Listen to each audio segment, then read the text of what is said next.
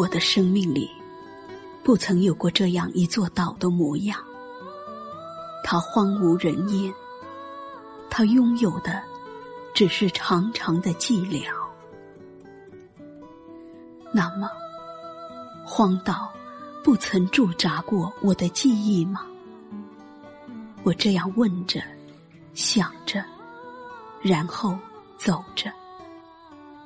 我知道，这不是梦，这是我在时间面前所做的一次孤独的选择，无关对错。于是，我决定离开人群，陷入荒凉。荒岛曾经并不是荒岛，荒岛。也有过鸟语花香、炊烟袅袅，有孩子天真的嬉笑，有农夫温暖的目光。这是一座纯粹的村庄的模样。这个村庄里的屋舍、篱墙，或者微笑着的人群，镌刻在荒岛孤独的记忆里。一些人离开了。便再也没有回来。村落，在一个月色的夜晚悄然隐没。没有人会再次陷入荒岛的记忆，而记忆只属于孤独的荒岛。我不知道，荒岛还有没有等待。寂寞的草又高又密。海风来了，又离开。也许，荒岛对时间已不再敏感。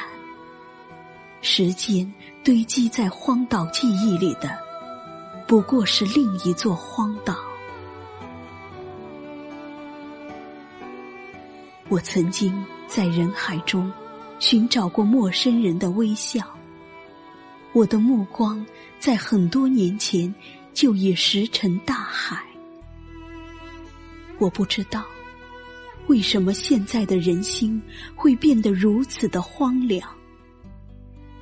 当我再一次审视自己，突然真实的发现，时间堆积在记忆里的，也不过是一座荒岛。荒岛从来就不止一座。